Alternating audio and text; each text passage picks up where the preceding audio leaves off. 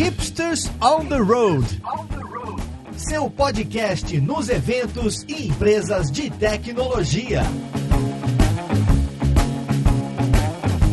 Olá, jovem! Eu sou o Gabs Ferreira e esse é o Hipsters on the Road, o podcast onde a gente conversa com empresas sobre cases de tecnologia. E a gente vai conversar com uma galera aqui de uma empresa que eu tenho certeza que você já ouviu falar alguma vez na sua vida, ou talvez já tenha até usado os serviços deles. Eu já usei. Eu já aluguei um carro para Localiza e eu confesso que sempre que eu precisei alugar carro, eu o primeiro nome que veio à minha mente foi Localiza. Olha só, já fiz um jabá aqui logo no início do episódio. Nem é patrocinado esse episódio, tá, pessoal? Eu realmente falei isso espontaneamente espontaneamente. Mas a gente vai conversar com eles então sobre o case de um aplicativo deles lá dentro da empresa que parece que marcou o processo de transformação digital dentro da empresa. Vamos lá então pro podcast para ver com quem que a gente vai conversar. Música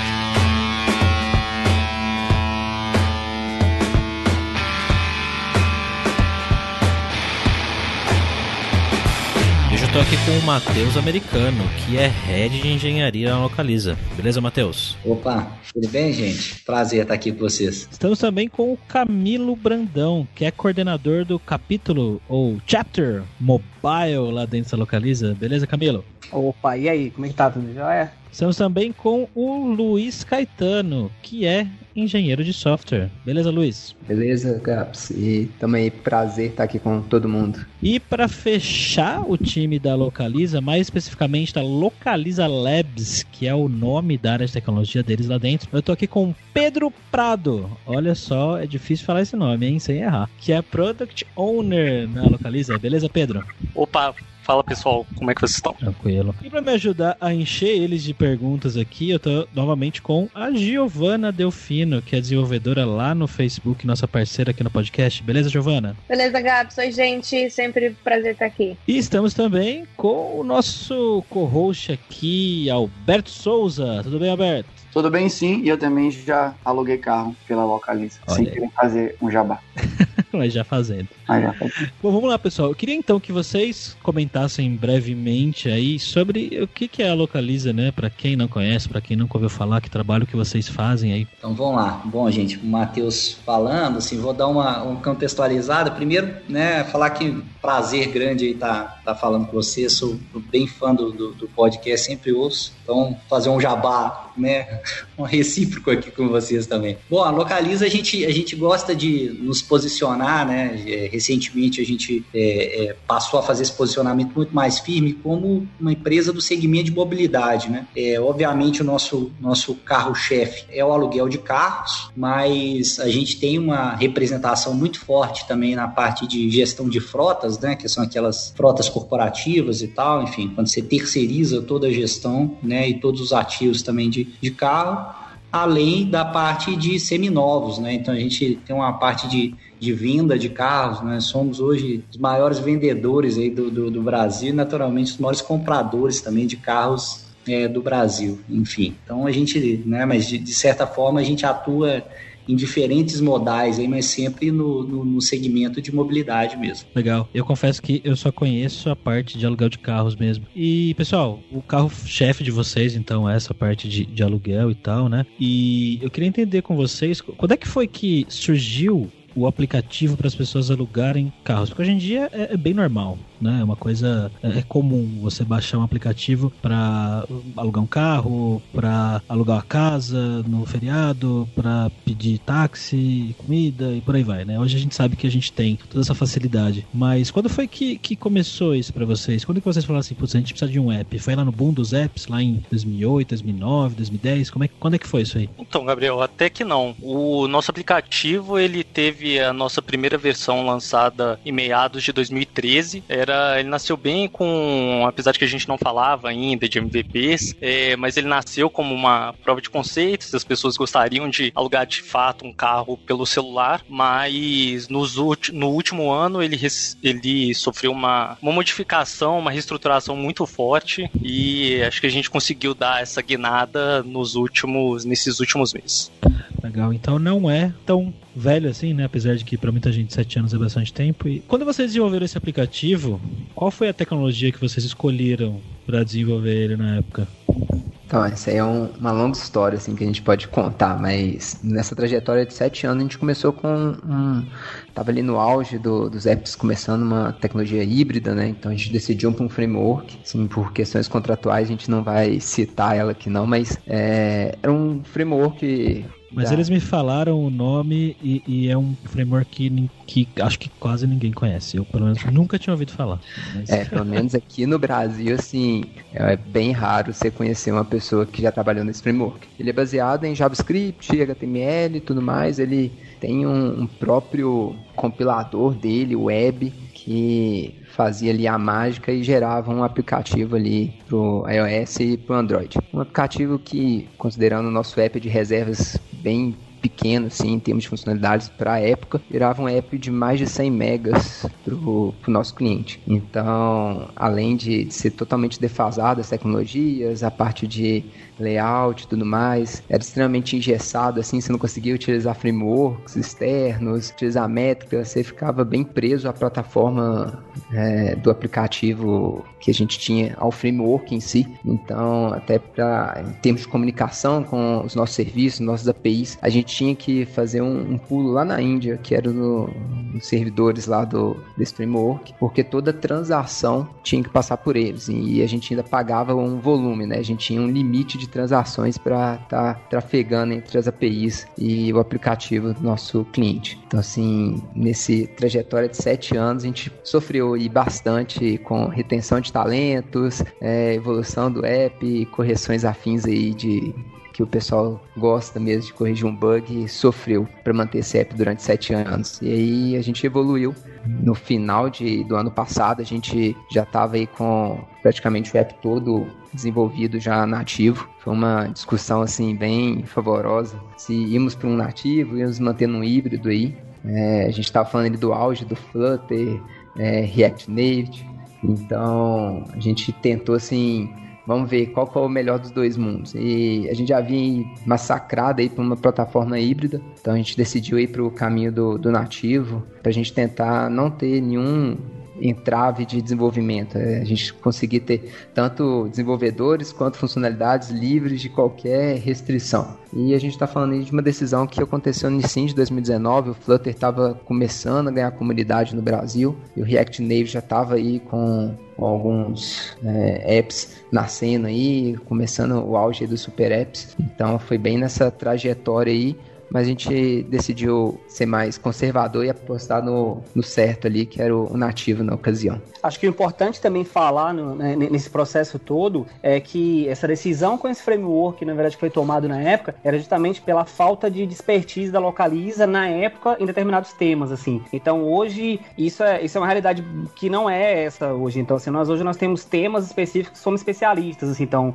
um exemplo, o meu papel hoje aqui, na verdade, na função como coordenador de capítulo, é a gente ter esses grandes temas muito bem estruturados e temos certeza que estamos, estamos num ritmo de evolução muito bom. Então, assim, na época, por não existir, na verdade, um grande conhecimento e alguém que dominasse ali para de fato direcionar o time com qual decisão técnica aí, acabaram optando, na verdade, por, por esse framework e no meio do caminho descobriram que era uma maior furada. E eu acho que para retornar foi a maior mão de obra, assim, mas hoje o, o, o resultado é, é, muito bacana, assim, que a gente conseguiu depois para fazer essa volta. Vocês Camila, conheciam esse framework, Giovana e, e Alberto? Eu tô, eu, eu tô aí no checklist de pessoas que não conhecem. Eu também, nunca tinha ouvido falar. Acho que você tá na, na, na lista de 99,9% da população.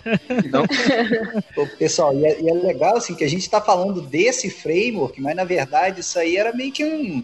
Né, é, vou falar um termo meio forte, mas meio que uma tragédia anunciada, né? Porque, primeiro, assim, o framework não é que necessariamente é o pior do mundo, né? Acho que tem uma questão muito forte aí da implementação, é, de como é que foi feito feito e, e de para que usar o framework, né? Eu acho que a gente estava usando um framework para uma coisa que é um carro-chefe da empresa, né? Para uma coisa que estrategicamente era muito, era muito importante e sem a tomada de decisão com os fatores corretos na mesa, né? Acho que esse é o ponto principal. E recorrentemente, né? A gente está contando o caso do app aqui, mas a gente podia estar tá contando de outras decisões que né, tinham sido tomadas antigamente, né, e foram tomadas várias vezes no, no contexto passado da, da empresa e da maioria das grandes empresas, né? Isso é o nosso famosíssimo legado, né? É, eu acho que é, um, que é um pouquinho disso que a gente está falando. E o, o, ponto agora, é, obviamente, não quer dizer que a gente não vai errar mais, né? Eu acho que faz parte, a gente vai errar bastante, mas pelo menos a gente está tomando decisão, né? Eu acho que o ponto principal é isso. A gente parou, pensou, mediu e tomamos decisão. Acho que o,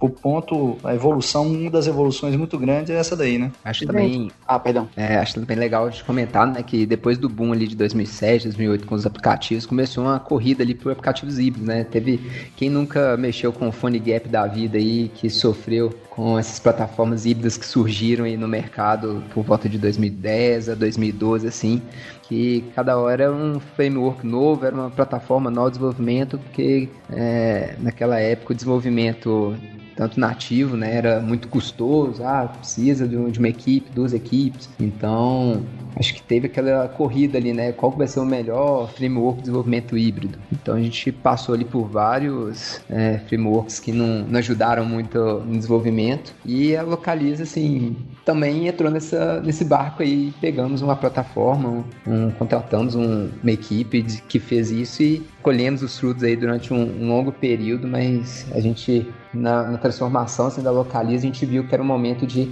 mudar, de oferecer o melhor para os nossos clientes, com uma nova plataforma, ouvindo a, as demandas do, do mercado mesmo, do, dos nossos clientes que desejavam um app melhor. E também acho que a gente não pode deixar de falar que não é que o nosso app de reservas hoje, que está indo no desenvolvimento nativo, que a gente deixou de olhar para as outras plataformas. Né? A gente tem é, aplicativos internos em Flutter, aplicativos em React, e a gente tem evoluído é, dentro do, do, nosso parque de tecnologia da, da Localiza diversos outros aplicativos e cada um é, experimentando novas tecnologias, novos é, pontos de interação ali com os nossos clientes. Então, até um PWA, quem nunca testou ali, né? Então a gente também tem essa pegada. Então a gente está aí com várias frentes de desenvolvimento mobile, com, com Camila aí puxando toda essa, essa parte de, de mobile com a gente. Eu tenho um, uma pergunta, né, talvez até um pouco antes do lance das tecnologias, que eu pelo menos assim, confesso que já aluguei, mas tem um tempão que eu não alugo carro, né? E quando eu aluguei, eu, eu lembro que eu usei um site normal, né? Usei o site, fui lá, fui no balcão para tirar o carro, por aí vai. E eu, quando eu penso né, em transformação digital, eu acho que tem uma explicação que eu ouvi uma vez que eu acho muito legal, é essa da fricção zero, né? Você quer promover experiências para as pessoas que não tenham fricção, que é um clique de distância e a parada meio que meio que acontece. E eu fiquei aqui pensando como foi que surgiu a ideia do aplicativo, né? Exatamente o que que vocês estavam querendo resolver, né? Ainda mais que eles falaram do MVP para ver como é que a galera ia, ia receber aquilo, né? Se tinha espaço para evoluir e tal. Quando vocês pensaram, o que que vocês estavam querendo resolver ali de fato com home. Que aqui as outras tecnologias que vocês tinham não tinha ainda resolvido e que o aplicativo, obviamente, parece que resolveu, né? Dado toda a evolução que vem tendo em cima dele. Mas lá, lá olhando lá para trás, o que é que ele queria resolver quando você pensa em transformação digital, galera? Legal. O nosso aplicativo, ele nasceu com a principal missão de resolver o problema de, do usuário conseguir reservar um carro, ou seja, dizer o local e a data que ele vai retirar esse carro em uma das nossas agências da maneira mais simples, rápida e fluida possível. E conforme o tempo foi passando, de 2013 até agora, é, surgiram novos produtos dentro da Localiza e um deles é, foi muito interessante o uso da, da, da palavra de a gente seguir com é, sem fricção no processo de aluguel de carros, que a gente lançou nesse meio tempo o Localiza Fest, que é a nossa, a, o nosso produto que permite você alugar um carro e retirar ele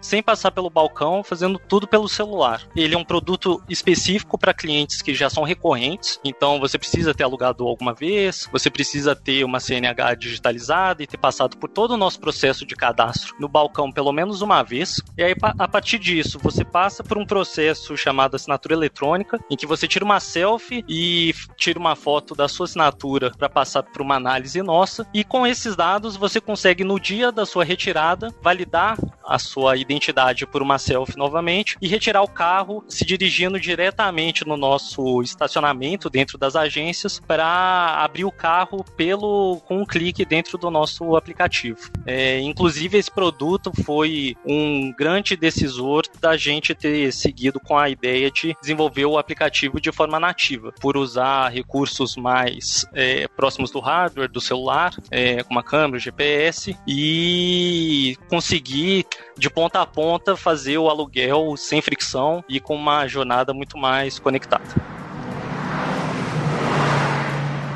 Então, uma coisa que eu fiquei na dúvida, não na dúvida, mas fiquei curiosa quando vocês comentaram que no começo vocês não tinham. A área de desenvolvimento da Localiza era, era terceirizada, né? Vocês não tinham o setor assim de vocês. Eu acho que isso é a opção de muitas empresas hoje. O que, que não estava funcionando nesse modelo que vocês sentiram a necessidade de mudar e de repaginar tudo e criar o próprio departamento de tecnologia de vocês? Bom, eu acho que essa eu vou puxar, né? Essa daí eu acho que é um conjunto de vários pontos, né? Tem, tem, um pedaço maior aí de estratégia, né? A gente entende hoje muito claramente que a área de tecnologia é core business da empresa, né? Assim, a gente, a gente entende que para a gente chegar nessa jornada aí de mobilidade, inevitavelmente a gente também vai ter que ser uma empresa de tecnologia. E, e a empresa não, não, faz muito sentido a gente terceirizar o core business. Não significa que a gente não vai ter parceiros, né? A gente tem parceiros. A gente vai tem e vai continuar tendo, né? Alguns, algumas fábricas né? Algum, alguns parceiros de desenvolvimento que trabalham com a gente. Mas isso não pode ser a maioria, né? Isso não pode ser o nosso conhecimento, né? Tá na mão deles, eles vão tomar as decisões dos produtos, né? eles vão definir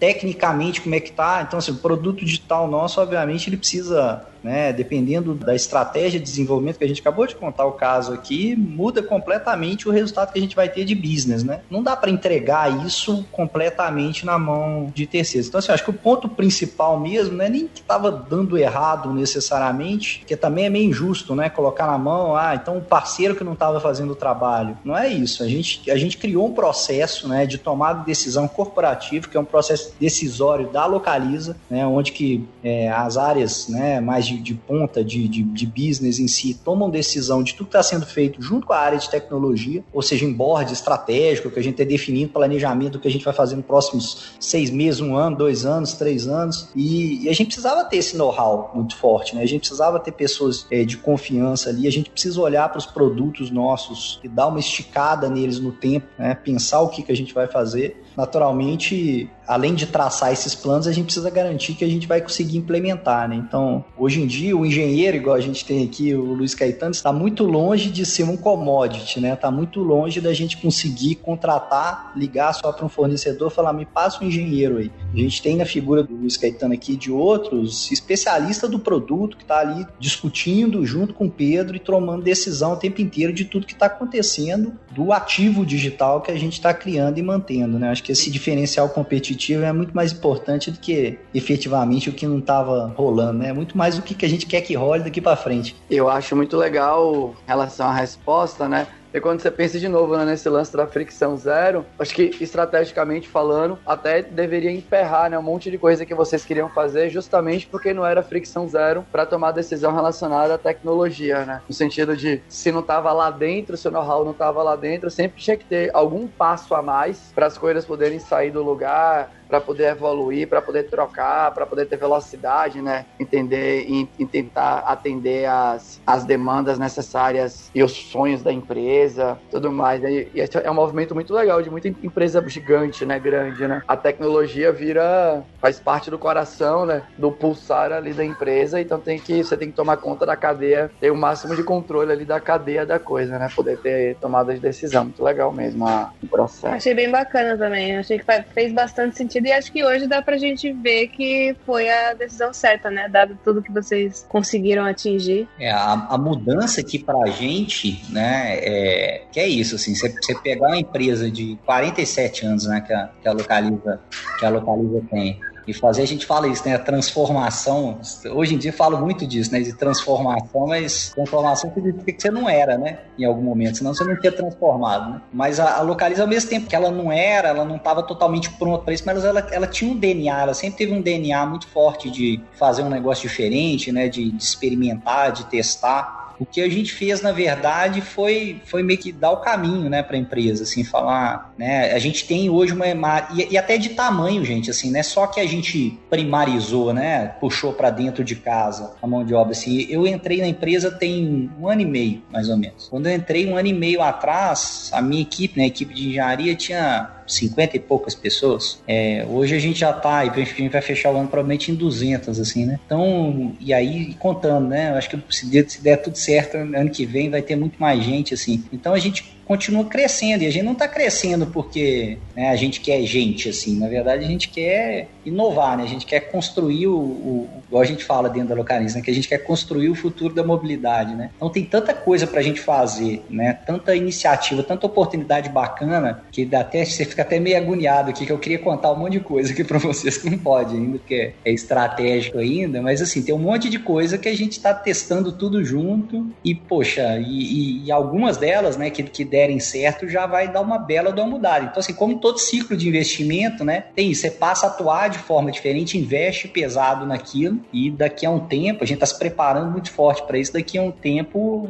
certamente os resultados vão vão começar a aparecer de forma muito mais escalável. Né? Eu acho que o primeiro case muito representativo que a gente tem é esse que a gente está falando aqui do, do app, né? Eu acho que tem outros também, mas enfim, daqui a pouco a gente traz outros aí. O, o quanto a gente tem, na verdade, de coisas novas e o quanto, na verdade, a gente, assim, a, o, processo, na verdade, da transformação como um todo, né? Quando, na verdade, a Localiza, ela ela entende ali de fato que, que tecnologia é core business da, da companhia, é, que ela faz toda essa transformação, é, isso na verdade vem acompanhado exatamente com esse momento que a gente está falando aqui agora, que é essa virada do app e que ele começa a surgir ali e que a gente começa a entender, na verdade, a importância da tecnologia como um todo. E o que que isso, na verdade, reflete hoje no nosso dia a dia, assim? O que eu acho que é mais bacana aqui da Localiza, assim, o que o, que o Labs, na verdade, permite pra gente como um todo, é justamente a questão da experimentação. Assim, a gente tem um parque de experimentação muito grande. Então, assim, hoje, se a gente quiser testar qualquer coisa, a gente tem como testar, colocar em um ambiente produtivo mega controlado, que a gente tem um monte de, de aplicação interna. Então, assim, quando eu falo, por exemplo, do, do todo, a gente tem ali o time do F, que é um time que já tá muito maduro, né, por, por conta até dessa, dessa trajetória que a gente tá contando. E sair de um framework que era muito ruim e negociado ali de qualquer forma ali no meio, ali, ah, vamos fazer algo, né, então a gente sai disso pra gente ir para um outro produto agora que é muito maduro e que ele traz pra gente uma experiência muito grande pra gente colocar isso em outros produtos e, na verdade, a gente cria um círculo que é fazer um negócio fluido. Então, assim, eu consigo testar coisas em outros lugares dentro da Localiza com aplicativos que de repente pode ser algo que a gente vai de repente tombar para o nosso app de reserva principal. Mas eu consigo validar isso em algum lugar. E a transformação como um todo, ela traz, na verdade, uma voz muito ativa para os engenheiros. Então, quando o Matheus ele fala assim, com o Luiz Caetano, que é hoje quem está representando aqui o nosso, um, o nosso grande time de engenheiros, a voz do Luiz Caetano ela é muito ativa dentro do produto. E vice-versa, assim, a voz do Pedro ela também é muito ativa dentro, na verdade, do contexto da engenharia, assim. Ele consegue, na verdade, ele conseguiu gerar uma sinergia nesse processo e o processo como um todo ele ficou muito fluido. Animal. Eu tô, tô, tô ferrado é para conseguir fazer a rescisão contratual com os caras aí se a gente bater desse jeito no framework. então, ele já tá negociando aí, o rompimento vai ser foda, mas enfim, vamos lá. Eu tinha uma pergunta aqui, né, voltando pro lance da tecnologia, que eu acho que sempre é uma curiosidade de todo mundo que escuta e quando vê esse tipo de caso dentro de empresa grande, né, que a tomada de decisão a gente só consegue descobrir se realmente deu certo ou não deu certo muito tempo depois, que teve aquele momento ali, né, que vocês decidiram trocar, né, putz, eu vou sair aqui desse framework dessa empresa que a gente contratou, o que a gente entende que não é o, o melhor trabalho, o melhor jeito de fazer a coisa nesse momento, agora vamos fazer aqui nativo, mas aí o nativo também tem Flutter e também tem React Native, e aí vocês tiveram que tomar a decisão de ir pro nativo. O que se até olhar, né, talvez para outros players grandes no mercado, e até a galera tá indo muito para esses Flutter, tá ganhando muita força, né, e React Native também. E acho que seria muito legal se vocês pudessem contar pra gente um pouquinho, né, do que for possível do processo de tomada de decisão. Se teve algum tipo de competição entre POCs, se teve, se foi mais uma análise teórica das coisas e decidiu-se ir por um caminho apostando que ali ia dar certo, e aparentemente deu, obviamente. Mas se pudesse contar um, um pouquinho no processo processo de tomada de decisão e eu acho que vai ser muito rico para quem está escutando a gente. Houve vários fatores que ajudaram a gente a tomar a nossa decisão. Sim, o primeiro que eu acho que é que mais estava doendo para a empresa como um todo e para o time também de engenharia era que o framework que a gente estava não, não, dava, não, não, tinha como a gente continuar, não tinha, não dava para sair daquele lugar, sabe? A equipe de desenvolvimento estagnou, todo mundo ficou parado e viu, olha, não dá. E aí a gente está falando que essa tomada de decisão não, não veio agora de 2019, ela começou lá para trás, então meado, finalzinho de 2018, início de 2019, a gente pegou e tivemos o, o, speech mesmo de, olha, vamos começar a fazer um novo web. E aí envolveu toda a nossa equipe de arquitetura, os nossos engenheiros, e a gente foi fazer POC, a gente fez POC com, em Flutter, em React Native, em Xamarin.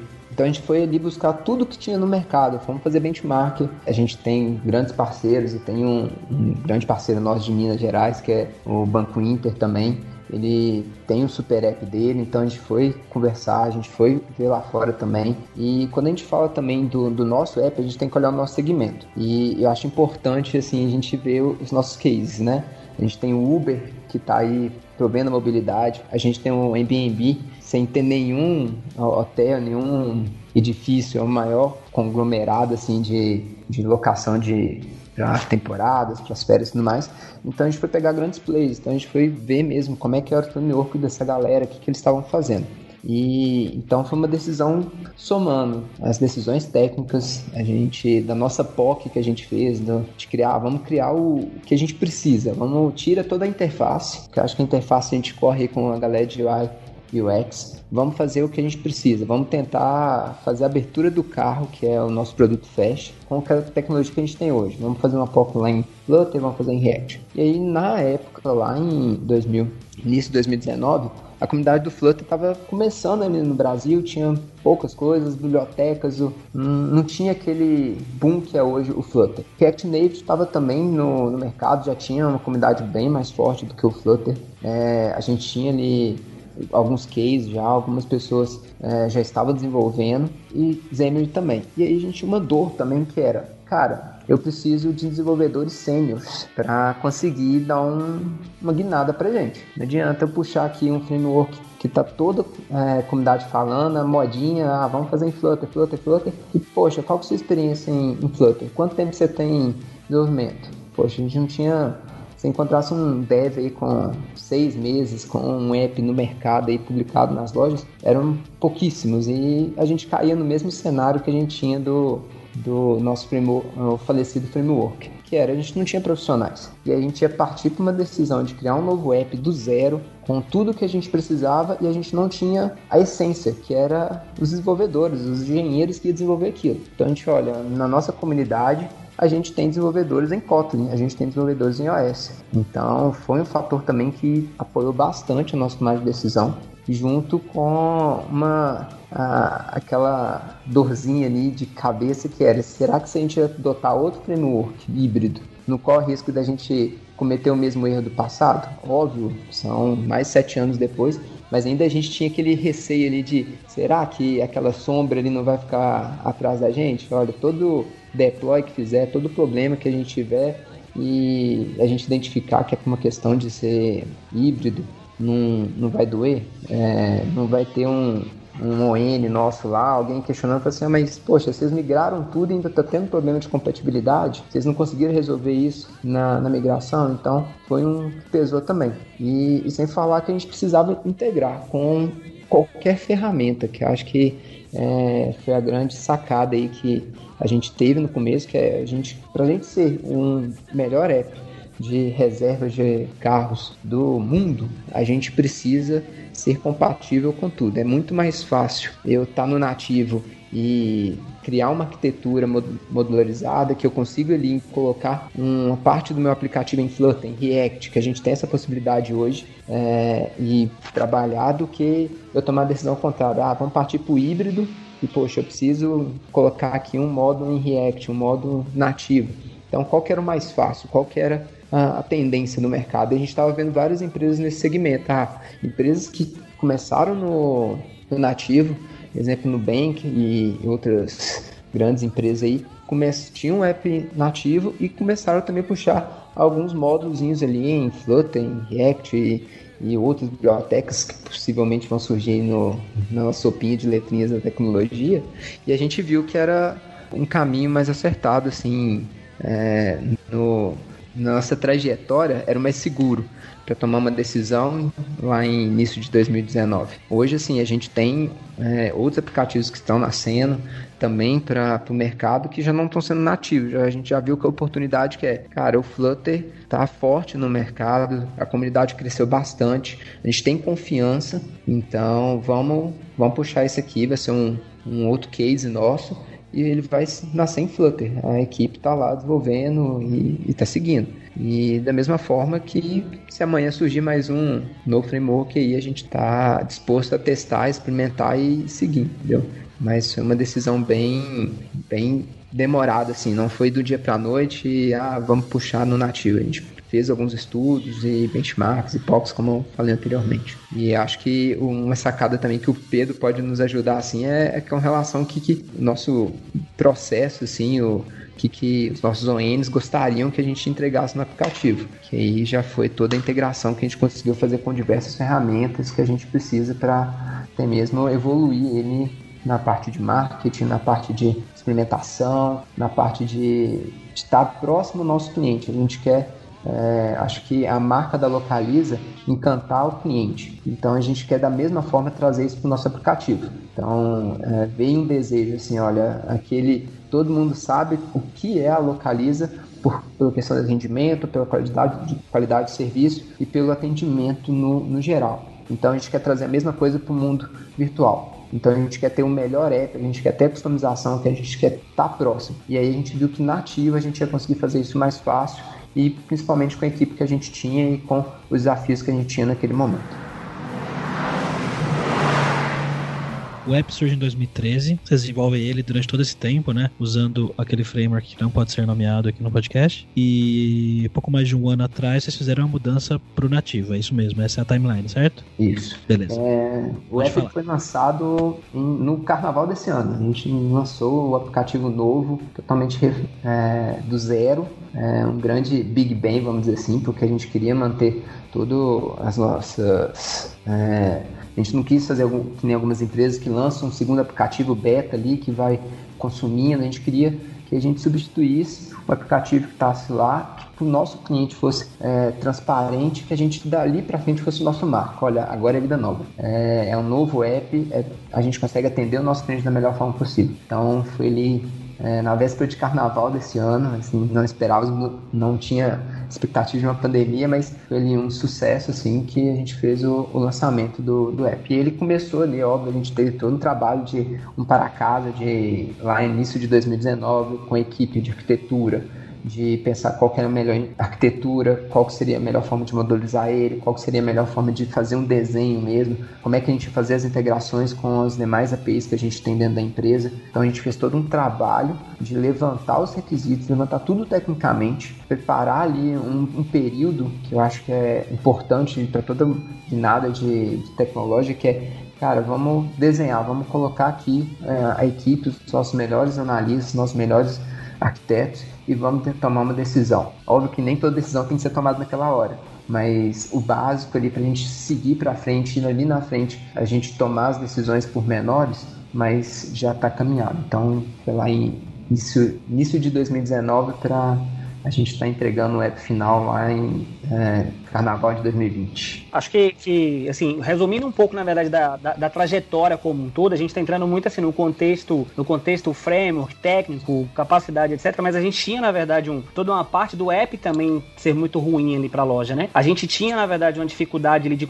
incompatibilidade com serviços que a gente não conseguia plugar de coisa de mercado. É, a gente tem até algum, a gente tinha uma nota de, de loja, aí o Pedro pode até falar o número preciso, mas a gente tinha uma nota de loja que era muito ruim e quando a gente fez essa migração para o nativo, a gente conseguiu dar um salto muito grande, o Pedro consegue completar em número exato. E tem até um, eu até mostrei pro, pro Gabs aí no papo que a gente teve antes, o, um pouco dos memes, na verdade, que rolava dos reviews ali do, do pessoal que, que avaliava nosso app na loja, assim, né? Então, além do framework, na verdade, no contexto empresa ser muito ruim pra gente, o aplicativo em si, pra experiência do usuário que tava na ponta, ele também era muito ruim. Então, isso, na verdade, traz pra, pra Localiza uma virada de chave como um todo ali no carnaval. E, e foi, na verdade, os meninos, eles eles estavam muito mais próximos ali, eu não tava nesse momento. E o Pedro, acho que qual foi o número, Pedro, da, da nota que era e o que que é hoje? Você sempre tem esse número atualizado? A gente, na época, com o aplicativo da Cone, a gente tinha no iOS uma nota de 2,3 lá na App Store e hoje a gente atingiu 4,9 com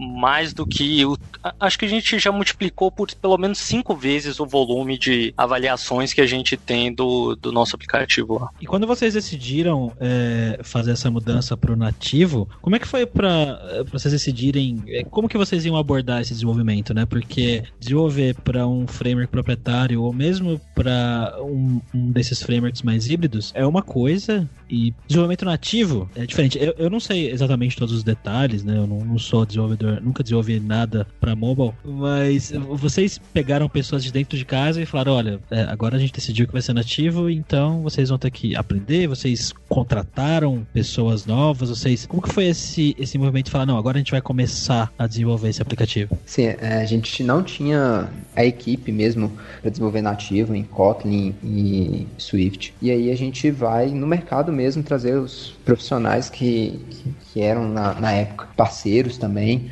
e, formar a equipe. Então, a gente tem a virada também, a partir do momento que a gente já tem uma estruturação, a gente já tem uma equipe formada, a gente começa a capacitar a equipe interna também, não só de externa que a gente montou a equipe, mas alguns desenvolvedores que eram de back-end, que eram é, puramente de C Sharp, .NET, a gente começa a fazer essa capacitação interna, que é também dar oportunidade de desenvolvedores aí, engenheiros, é, mudarem o, o foco. No time mesmo do aplicativo hoje, a gente tem pessoas lá que saíram do, do back-end, é, o desafio de, olha, vou correr atrás, vamos buscar ali capacitar e vão entrar para o time. Então hoje são, fazem parte do, da equipe de desenvolvimento do, do, aplicativo. Construir, construir time, né? A gente já viu muita conversa disso daí, é, é doído demais, né? Acho que esse é um dos pontos principais, um dos mais ativos aí que a gente tem e que a gente está construindo aí a, a duras penas dentro da empresa.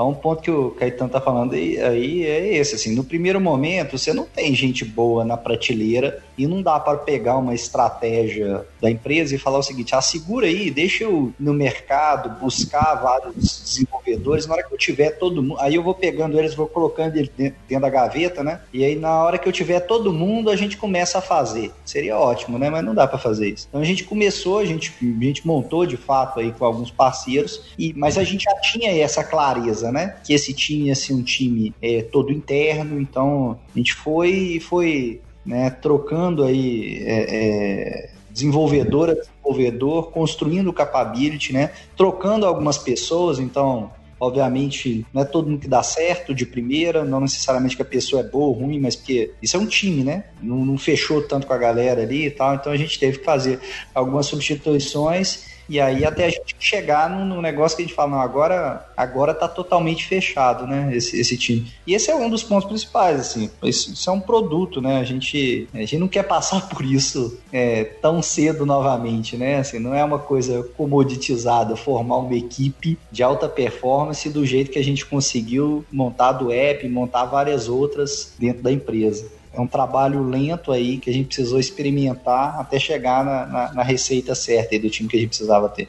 Vou fazer uma pergunta agora sobre assim mais técnicas, vamos dizer assim, é, sobre a arquitetura do, do sistema de vocês. Quando o usuário, sei lá, clica para ver os carros disponíveis, o que, que acontece internamente? Como que vocês mantêm essa disponibilidade de cada veículo e localização e tudo mais, já como que para evitar é, erro do tipo, ah, o carro estava falando que estava disponível, mas não estava disponível, então duas pessoas tentando pegar o mesmo carro ao mesmo tempo. É, vocês podem falar um pouquinho da, da arquitetura do sistema mesmo? Bom, hoje o, o, aplicativo, ele é, vamos dizer assim, ele é só a porta de entrada para Localiza, gente. Por trás dele a gente tem mais de 65 squads, cada um cuidando da sua função. Tem um, um squad específico para fazer a parte de gestão de carro, tem um squad específico para ficar responsável para fazer o controle da frota. E aí vai variação de preço, controle de cliente, é, lavagem de carro. Então, vários dos nossos squads ficam responsáveis por uma função. E aí a gente faz toda a nossa comunicação via API. A gente tem o nosso back-end, ele tem um BFF lá para nos apoiar. Então, a gente tem N integrações, a gente tem integrações com empresas também parceiras da Localiza, não só as aplicações internas, mas aí a gente tem todo um parque tecnológico e a gente vai trabalhar com outras tecnologias. É, a gente vai desde de Kafka, que a gente tem internamente, a gente tem outros frameworks, a gente tem a parte de BI também que está lá por trás para dar alguns insumos para a gente. Então, tudo isso alimenta as informações do nosso aplicativo e também os nossos demais canais de reservas que a gente tem também na, na Localiza. Mas tentando contar um pouquinho dessa, dessa história só para complementar a visão, é mais ou menos assim, né? Na hora que você, você entra lá no, no app, você bate num, num, num, núcleo nosso lá atrás, que ele faz toda a verificação de reserva e tal, ver o que, que, que tem disponível, né? E aí, aí a gente tem, por exemplo, núcleo de agências. Cada agência funciona num horário diferente. Você pode ter uma gestão. Você pode, por exemplo, ter uma obra na rua e aquela agência ter que trocar o horário de funcionamento. Então, essa complexidade que você está falando, a gente tem né, um, um, ativo nosso específico que controla a disponibilidade da agência em si. Outra coisa é, é, isso, é isso que o Caetano falou, né? A capacidade de frota nossa, assim, quantos carros compraram, venderam, estão disponíveis de cada uma das categorias. A gente tem um planejamento prévio de capacidade, dependendo, então é meio que uma quase que uma uma referência circular, né? Porque dependendo do número de reserva, a gente também redimensiona a frota e manda levar carro de uma agência para outra. Até antes de eu entrar, eu achava que o negócio era muito mais trivial do que é, né? O negócio é bem complexo, né? Tem toda a parte de, naturalmente, todo o back-end nosso financeiro, né? Que é complexo, que mexe com depreciação e tal. Toda a parte, na hora que um carro entra em manutenção, todo pipeline de manutenção, de conversa com oficina nosso, né? E aí, enfim, para manter um carro e, e, voltar ele, né, a disponibilizar para a frota. Toda a parte de preparação dentro da agência, né, de, de lavagem, de checklist, né? Todos aqueles apps nossos ali que, enfim, quem já pegou o carro na hora que vai devolver um carro, por exemplo, você faz todo o checklist de devolução, é tudo acontece via um outro aplicativo que eu né, que o nosso atendente que está ali recebendo o carro já faz. Então, assim, tem uma integração que a gente chama de plataforma localiza, né? Que o business ele é bem completo 360 graus. E realmente hoje, o jeito que a gente construiu, o app ele é um canal igual o site, a gente tem outro canal, a gente praticamente, né, toda a inteligência do business nosso, em termos de orquestrar essa engrenagem toda, ela tá nesse back-end, né, que é uma camada enorme de APIs que a gente colocou e vários componentes aí, né, que são serviços que a gente montou, se conversam e garantem que está tudo orquestrado e que, obviamente, né, dependendo do canal, dependendo do, do, do formato que você utilizar, você está batendo no mesmo, no mesmo controle e garante, por exemplo, que você não, né, que você não pegou um carro pelo site que chegou lá pelo app e não, e não está disponível. O aluguel de carros, ele tem uma, uma característica muito específica no segmento de turismo, que você retirar o carro, ele é só uma parte do problema. Quando você fala de companhia aérea, de hotel, você usufrui do serviço ali uma vez só e vai embora fechou o serviço, fechou o contrato e volta para casa. O aluguel de carros, você tem que gerenciar também a devolução do ativo. Então, todos os nossos sistemas, quando a gente vai mudar um horário, quando a gente vai dimensionar a frota, a gente tem que lembrar de toda a inteligência que tem por trás da devolução desse carro em si, na hora certa, no local certo, é, e nem sempre esse processo é sem nenhuma fricção para o cliente. Acontecem atrasos na viagem, acontecem problemas com o carro, a gente tem problemas de pane em si que podem ocorrer que mudam toda a, a estratégia e o dimensionamento de frota que foi decidido ali para uma previsão de demanda gerada pelas nossas reservas. Entendi, faz bastante sentido. E você, alguém, ah, ah, não lembro quem foi, comentou do, dos squads, né? Que vocês aí dividem a, o serviço em diferentes squads, são 65 squads, acho que você mencionou. É, a gente pode falar um pouquinho da dinâmica deles? Eles são independentes e aí como que junta todo o trabalho no final? Como é que funciona essas pequenas peças fazendo uma engrenagem grande funcionar? E quais são os desafios, né? Porque imagino que vocês vão crescer cada vez mais. E como é que escala, assim, com muito, muito mais squads do que vocês têm agora? Quais são os, os pontos positivos e os pontos negativos? Bom, se descobrir, conta pra gente, né? Não, mentira, nós estamos tentando ainda. É, a gente tem hoje, né? Acho que foi o Caetano que falou, a gente tem 65 squads, né? Já dá. A gente hoje está organizado, dividido em nove tribos diferentes, né? O que, que a gente tenta fazer, no final das contas, é dentro do possível, né?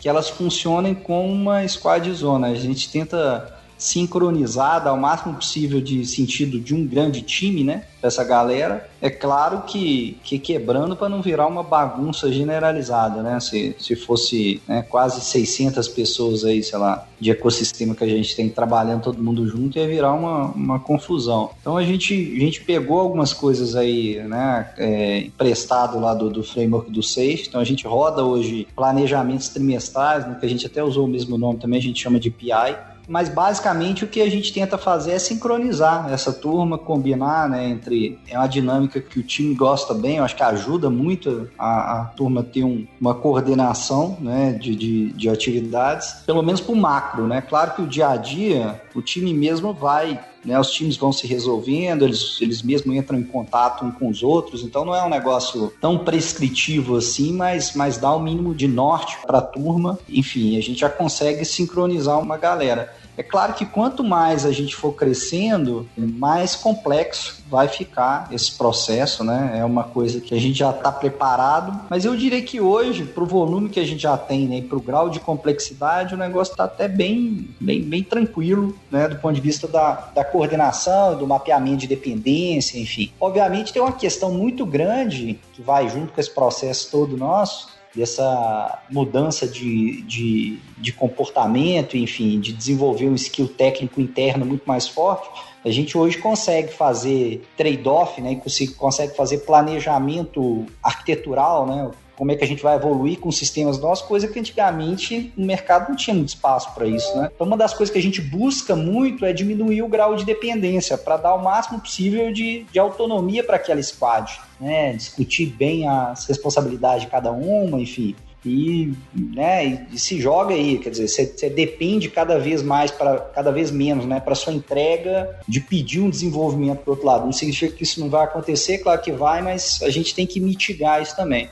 Então eu vejo, eu vejo um somatório desses dois pontos, né? A gente ganhando maturidade cada vez mais nessa gestão orquestrada de, de time, que hoje já está bem legal, e uma evolução arquitetural também para soltar os times cada vez mais. Eu acho que a gente trabalhando nesse cenário, a gente espera que a gente possa continuar acelerando do jeito que a gente está e que não seja muito, muito traumático, não. E falando também assim, exatamente da estrutura, né? Também tem a importância do capítulo, né? É, quando a gente fala ali de tribos, squads, aí na verdade a gente tem um capítulo. Na Localiza, o capítulo ele fica um pouco, na verdade, diferente do, do formato, assim, que geralmente o pessoal conhece. O capítulo, na verdade, ele fica a nível ali do, do, do grande tema, né? Então, um exemplo, aqui nós temos o capítulo mobile, qual eu sou o coordenador, e a gente cuida, na verdade, desse grande tema. O capítulo, ele cria uma estrutura que ele permite criar uma sinergia desse grande tema de todas as pessoas dentro da, da estrutura que estão trabalhando e atuando dentro desse mesmo tema. Então a gente consegue criar uma sinergia de trabalho é, que o capítulo ele fica como um mediador e uma troca ali, na verdade, desses grandes, desses times, né? Para que a gente tenha, na verdade, essa troca de, de tecnologia, a gente tenha troca de experiência, evolução técnica, a gente saber o que, que um ou outro tá fazendo. O capítulo ele fica nessa camada ali, um, um, um pouco mais coisas, mas no resumo ele também apoia um pouco nessa evolução. Entendi. E vocês diriam que a Localiza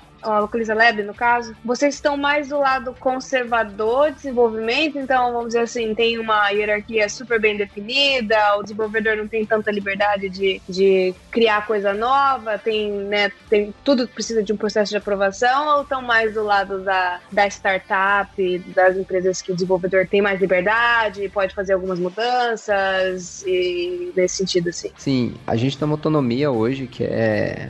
A gente quase que. É nosso filho, praticamente. Tanto, acho que todos os squads estão tomando essa, essa proporção hoje, que é os produtos que a gente toma conta hoje, independente, seja o aplicativo ou qualquer outro dentro da empresa, a gente tem hoje uma autonomia que a gente discute tanto arquiteturalmente o que, que a gente vai fazer, a gente discute a nível de negócio com os nossos ONs, com os product owners. Então, a gente, como equipe mesmo, sabe, a gente montou o, os squads, um exemplo mesmo do próprio aplicativo, que é o Pedro, ele veio com uma pegada muito mais de marketing. É, ele não é um cara técnico, a gente experiências aí de, de outros squads que ah, vem um cara técnico, um analista que já estava ali no dia a dia, tudo mais, virou o dono do produto e ele já vem se impondo o que, que vai ser feito, mais. Aqui não, muito pelo contrário. A gente tem total autonomia, a gente vai ali discutindo, vamos acertando o que, que a gente vai fazer, o que, que a gente vai conseguir entregar, qual é a nossa capacidade. É... e até o, o, principal assim, que a gente tem hoje é ser cliente nosso mesmo. Né? O que, que eu gostaria de trazer para o meu produto? O que, que eu gostaria que oh, a empresa, assim, ó, oh, eu gostaria que tivesse essa e essa feature. Isso aqui para mim dói pra caramba no outro aplicativo. Eu quero trazer isso. Então, a gente tem uma autonomia assim, putz, a gente está cada dia evoluindo mais nisso, é, de levar tanto a nível de diretorias, a gente aqui, a gente fala, galera que tá, os nerds aqui da programação, a gente chega para a diretoria, olha, a gente tem esse, esse cenário, esse, esse produto, esse, essa situação não tá legal, vamos mudar, essa é a nossa sugestão, então a gente tem total liberdade a nível de capítulo, a nível de engenharia, a nível até de diretoria no, no geral mesmo. Então a gente consegue assim trazer o, a pegada assim, nerd que a gente tem do desenvolvedor ali e com soft skill mesmo que a gente acaba desenvolvendo, fazendo os nossos produtos mais do que apenas um, um tirar um ticket aqui, né? A gente estava muito acostumado de fábrica tudo mais. O cara tirava um, um post-it ali, ia para frente da máquina, desenvolvia, ó, tá pronto. Não, a gente tem total autonomia de questionar, de dar sugestões e a cada dia tornar o produto que a gente está ali prazeroso de desenvolver, sabe? Não é só uma questão de, ah, eu tô aqui, tem que entregar isso aqui para semana que vem, não. Eu tô aqui, mas eu quero entregar o melhor e se não deu semana que vem, beleza? Bora para a próxima, vamos fazer os ajustes aqui necessários, vamos evoluir aquele produto, aquela demanda para trazer mesmo valor, sabe? Eu acho que é isso que a, a nova é, localiza, né, a Localiza Labs está trazendo para a gente é o time de desenvolvimento deixa de ser aquela galera que não dá palpite só executa para dar palpite mesmo, para dar sugestão e falar, olha, eu estou aqui porque eu quero realmente ver esse produto, eu tenho aqui um, o aplicativo, é, eu acompanho as avaliações, a gente tem autonomia de ir lá, olhar na, nas, na loja, assim, ver os comentários, discutir por que, que um determinado cliente reclamou. Poxa, vamos tentar, vamos ver, vamos tentar entrar em contato com ele, vamos ver por que, que ele está achando nosso aplicativo ruim, vamos tentar colher ali um feedback, experimentar mesmo junto com ele uma melhoria, porque isso pode ser que seja algo que vai trazer não só para a empresa, mas para o time, um prazer em estar tá ali junto com a, com a galera, de estar tá ali desenvolvendo. Então acho que é uma das grandes pegadas assim que a gente está caminhando aí com o Localiza Lab. Pô, que legal. A gente poderia ficar falando aqui mais algumas horas, né? Mas infelizmente o nosso tempo acabou. Só que acho que deu para ter uma boa ideia de o que vocês estão fazendo de legal aí, como foi esse processo aí de adaptação de vocês de transição. Eu queria saber agora se vocês estão contratando pessoas para trabalhar nesse aplicativo aí. Então, estamos contratando muito para o aplicativo, para o site, para enfim, para esse back-end todo aí que a gente falou, para enfim, para diversas posições. Né? A gente tem muita posição aberta aí, enfim, é, quem quiser se juntar a gente, tiver essa pegada aí de transformação, estão super, super convidados. Agora tem que, tem que querer mudar as coisas, porque a gente tá mudando mesmo. E se eu, se eu puder defender um pouco, um pouco meu, minha fazendinha aqui, né? Pô, a gente tá com, com um monte de vaga legal, a gente tá aqui dentro da estrutura, a gente tá construindo um monte de coisa mobile, de um contexto diferente. A gente tem Flutter, tem React Native, tem nativo, a gente tem um, um, um gás para experimentar muito grande. A gente tá buscando exatamente esse tipo de, de profissional, assim, quem quer experimentar e quem quer, na verdade, trazer coisas novas. Acho que esse é o diferencial que a gente tem aí. Muito legal, pessoal. Então, link para as vagas lá na Localiza, na Localiza Labs, estão aí na descrição do episódio. Gente, muito obrigado pela participação de vocês, foi muito bacana. E espero que vocês voltem aqui logo mais pra gente falar de outro case. E se você que tá ouvindo a gente nesse momento tem um case legal aí na sua empresa, onde você trabalha, conversa comigo, com o Alberto, com a Giovana, com a Lura, com o Paulo, com quem você tiver contato aqui do Hipsters, pra gente marcar esse episódio, essa conversa aí. É isso, jovem. Daqui 15 dias temos mais um compromisso aqui no Hipsters Road. Tchau!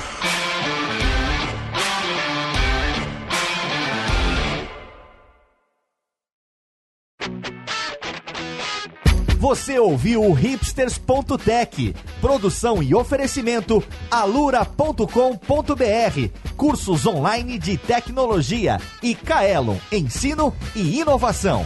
Edição Radiofobia, podcast e multimídia.